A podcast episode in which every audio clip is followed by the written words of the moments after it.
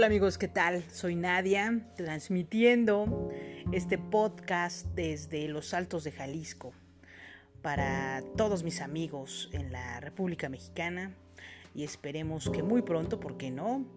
Eh, en Europa y en América Latina. Bueno, también, también, bueno, sí, tengo amigos en, en América Latina, en este caso, en Chile.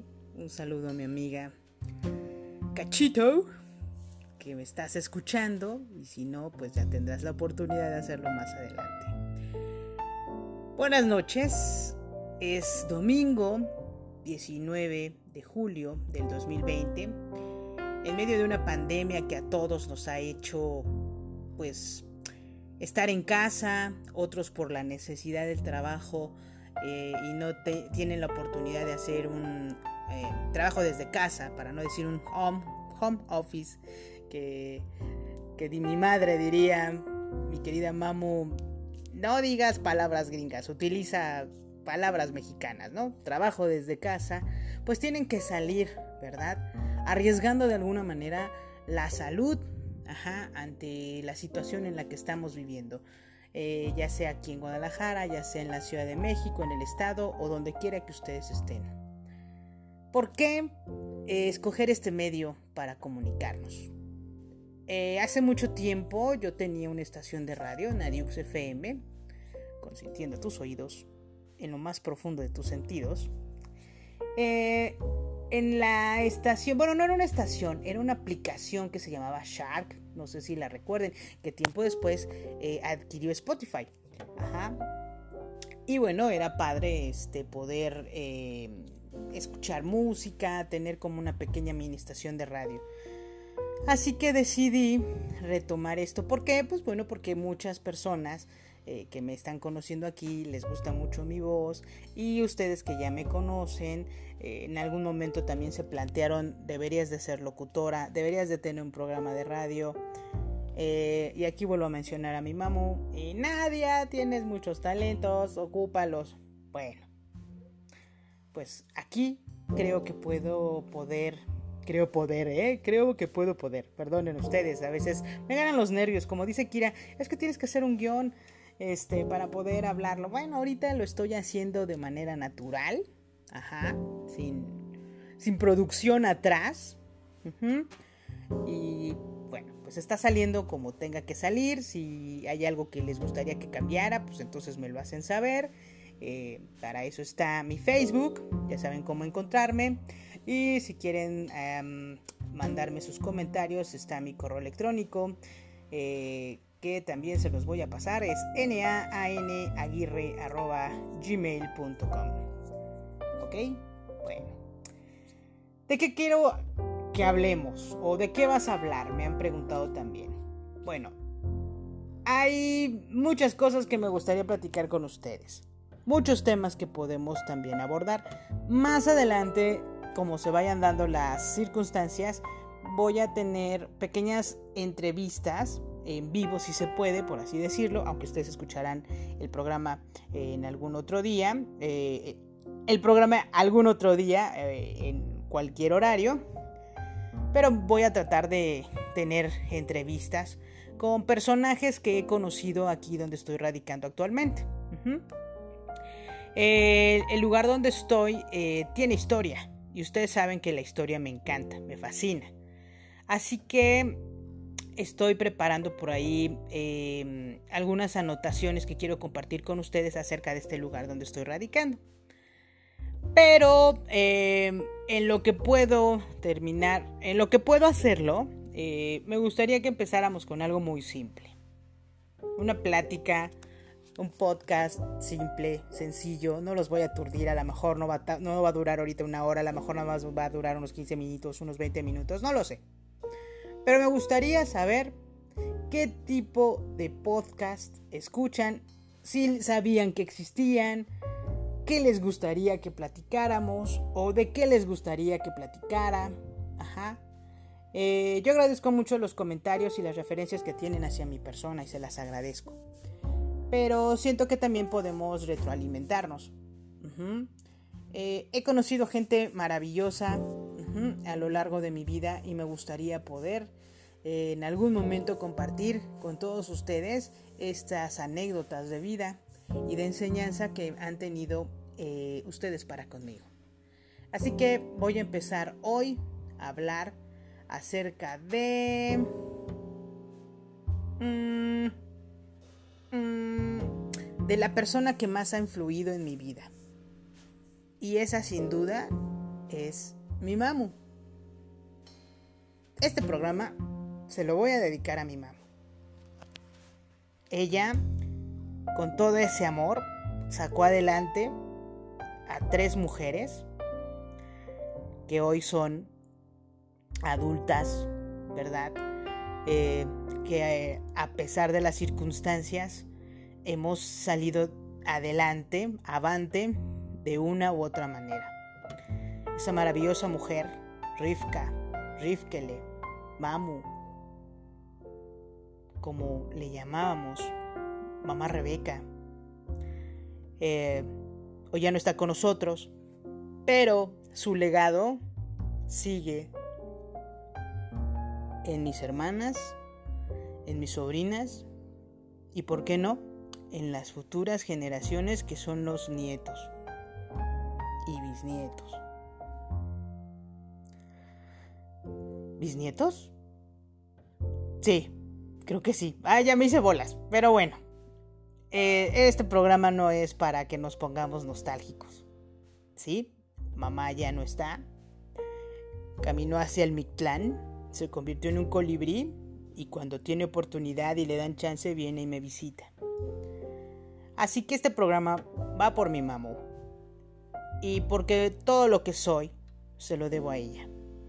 Mi amor a la música, a los libros, mi apreciación al arte, em, todo, todo, todo ha sido gracias a ella. Nos dio una familia, nos dio un hogar y sobre todo mucho amor. Mucho, mucho, mucho amor. Así que, eh, si me lo permiten, voy a recordarles que mi mamá, eh, a pesar de las circunstancias y de las de los momentos de salud que tuvo eh, ya hacia el, hacia el final de, su camino entre nosotros, eh, fueron los momentos en los que siempre estuvimos ahí. Mm, no me arrepiento de haber dejado de estudiar cuando tuve que dejarlo de hacer para estar al pendiente de ella. Después regresé con mayor fuerza, con un poco más de madurez y terminé la preparatoria en el UCI con mención honorífica, que ni yo sabía me la iba a ganar. Pero ahí estuvo ella y, mis hermanas, mis sobrinas y, una de mis mejores amigas, mi manis del soul Itziar. Así que debo de empezar también eh, por agradecerle a Mamu esas noches cuando éramos peques, cuando agarró aquel libro de Selma Lagerfeld y nos leyó El maravilloso viaje de Niels Holgersson. Empezó todo. Ahí empezó el amor a la lectura. Por eso cuando mis amigas me preguntan, oye, ¿cómo hago para que mi niño lea o se interese por estas cosas, etcétera, etcétera? Simplemente es agarrar un libro y ponértelo a leer con él. Ponerte a soñar e imaginar con él. Como lo hacían nuestros papás. Ahora en este mundo globalizado, lleno de tecnología, olvidamos a veces lo padre que es agarrar un libro o leerlo, abrirlo, ojearlo, pero sobre todo imaginarlo. Eso es lo más importante cuando agarras un libro y lo empiezas a devorar. Uno de mis amigos de aquí, Jos, subió a su Facebook eh, unas fotos buscando un libro en una, valga la redundancia, en una librería que, que hay aquí. Está chiquita, pero se ve acogedora, se ve rica como para ir y quedarte ahí un buen rato buscando un buen libro, o más bien dicho, el libro te busque a ti. Y él estaba buscando un libro. Eso es padre. Eso es bonito. Ir a una feria de libros, a un estante de libros y dejar que los dedos te seduzcan y escojan un libro por ti. Y empieza la imaginación. Em, este amigo me regaló una colección de libros chiquitos que tienen por título eh, varios personajes del mundo de la pintura, como Velázquez, el Greco, también hay algo de Homero, con una introducción y un prólogo de Alfonso Reyes. También hay algo de Murillo, de Rivera. yo acabo de leer algo de este, uno de los maestros, perdón, uno de los maestros rusos, de los grandes escritores rusos, que es Chekhov. No lo había leído. Eh, había leído a Tolstoy, pero a Chekhov no lo había leído y lo que leí me, encantó. Me gustó mucho la manera en que em, Chekhov eh, narra. Su narrativa es muy bonita. Aquí tengo el, libro y se llama La Dama del Perrito. Eh, un buen libro, lo recomiendo ampliamente. Es una de esas historias de amor, esas personas que se conocen a destiempo, de esos amores que tienen que ser escondidas y que aunque uno cree en ese momento que no va a pasar nada y que el corazón no se compromete, sacarrácatela, sí, sí se llega a comprometer. Pues así fue como mi mamá nos fue introduciendo a mis hermanas y a mí al mundo maravilloso de la literatura. Ya después, conforme fue pasando el tiempo y fuimos creciendo, cada una fue agarrando eh, este, los títulos que más le gustaban, el estilo, ¿verdad? También que a uno le gustaba. Por ejemplo, a mi mamá le encantaban eh, los libros de...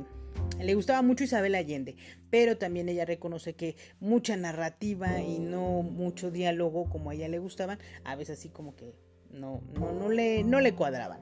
La Casa de los Espíritus le gustó mucho. Este, pero pues Isabel Allende era así como que mm, un poco complicada a veces para ella para, para leer, precisamente porque a veces era muy, muy, muy narrativo. Y es asombroso que mamá también le llegara a gustar este, este genio del terror, eh, Stephen King. Ajá, y creo que por ahí dejó inconclusa, o creo que ya no la leyó, em, la de la cabaña. Entonces, eh, siempre hubo muchos libros en casa, muchos, muchos libros en casa y llamaban mucho la atención. Yo me acuerdo que tenía em, bajo llave ciertos libros, ¿no? Y eso pues te llama la atención cuando eres peque y dices, ¿por qué esos libros estarán bajo llave, ¿no? Y yo recuerdo que me llamaba mucho la atención la portada del libro de la profecía. Esa película que causó revuelo en 1976. Ajá.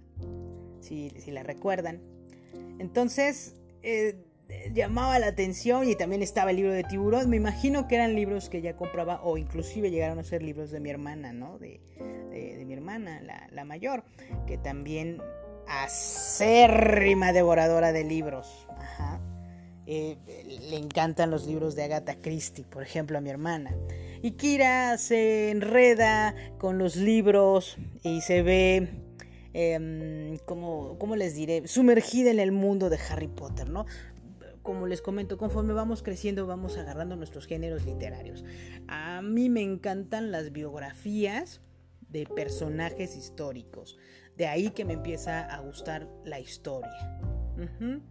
Em, hay libros todavía que dejé en casa que no, terminé de leer. Por ejemplo, hay una que se llama La Roca y el Ensueño, que habla acerca de Maximiliano y eh, Benito Juárez. Catón lo escribe, si no me equivoco. Y también por ahí tengo libros de Alejandro Rosas, un historiador. Eh, y por supuesto no puedo hacer a un lado mi maestro, el maestro de maestros, el Miguel León Portilla, con la visión de los vencidos. O sea, los libros te transportan a tantos lugares y puede uno mucho aprender de ellos que a veces no sé en serio porque a mucha gente eh, no le gusta leer o le da pereza. Pero bueno, todo aquí es respetado y para todos también tiene que haber la tolerancia.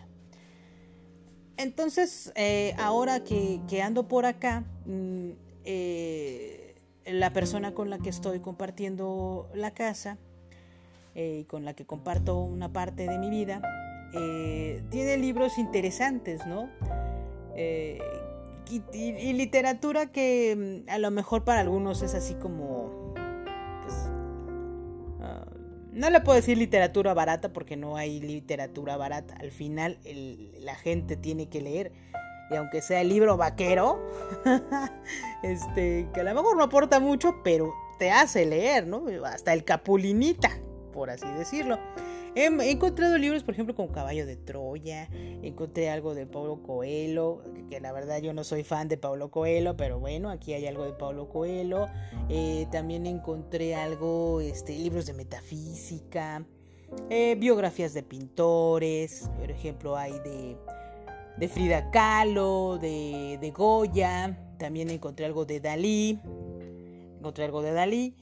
Y pues es, padre, es padre porque eso te da tema de conversación. Yo siempre he dicho que los libros, eh, aparte de que son una escuela, también te dan tema de conversación. Porque yo siento que no hay nada más triste que estar en una reunión y que la gente esté comentando algo, o de un libro, o una noticia, o una nota en el periódico, etcétera, etcétera, y uno se quede callado. Entonces yo siento que siempre es una retroalimentación cuando tú estás eh, compartiendo la mesa con alguien. Pero bueno, así es como empezamos este podcast. espero que les haya gustado. Fue breve, 17, 18 minutos. Es un ensayo. Espero que me puedan decir cuál fue el primer libro que leyeron, cuál es el género que les gusta y por qué. ¿Vale? Yo soy Nadia y ha sido un placer estar con ustedes esta noche. Y espero que sigan siendo más las que pueda seguir compartiendo con todos ustedes. Que descansen, excelente inicio de semana. Y me voy a despedir como se despedía Cachirulo. Y a ver si los que son de mi generación lo recuerdan. Si no, ya será tema de otra conversación. ¿Quién era Cachirulo? Adiós amigos.